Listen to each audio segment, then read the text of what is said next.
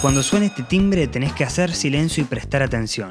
Tal vez hasta agarrar un lápiz y un papel, porque estás escuchando Escuela de Cine, un podcast donde vas a aprender sobre cada rol del mundo cinematográfico. Voy a charlar mano a mano con las personas que hacen cine, por ejemplo, con la ganadora del Oscar, Vanessa Ragone, sobre la producción. Ser organizado, ser eh, prolijo, ser consistente, no, no, no distraerte mucho, yo soy bastante obse de las cosas. Darle la mano a Meryl Streep fue una de las cosas más alucinantes de mi vida. O con el director de cine del momento, Fernando Salem. También las películas son como te salen, ¿viste? O sea, yo veo las dos pelis que hice y a mí me hubiese gustado que sean diferentes, todos los, todos los planos, todas las actuaciones, no es como la soñé, así es como quedó y en el mejor de los casos quedó bien. Ah, también con Santiago Motorizado, que viene de hacer un trabajo increíble en la banda sonora para la remasterización de Ocupa. Me muevo un poco, claro, me muevo del registro del mató, para que no suene todo al mató, digamos. Eso me llevó también a, a ir un poco más allá y tener que componer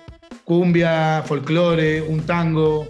Ah, fue un delirio. ¿Cómo va? Soy Emigo Azzaroni, estudio diseño de imagen y sonido en la UBA y voy a ser tu compañerito curioso. El que todo lo pregunta, para poder así extraerle los secretos a los artistas más destacados del país.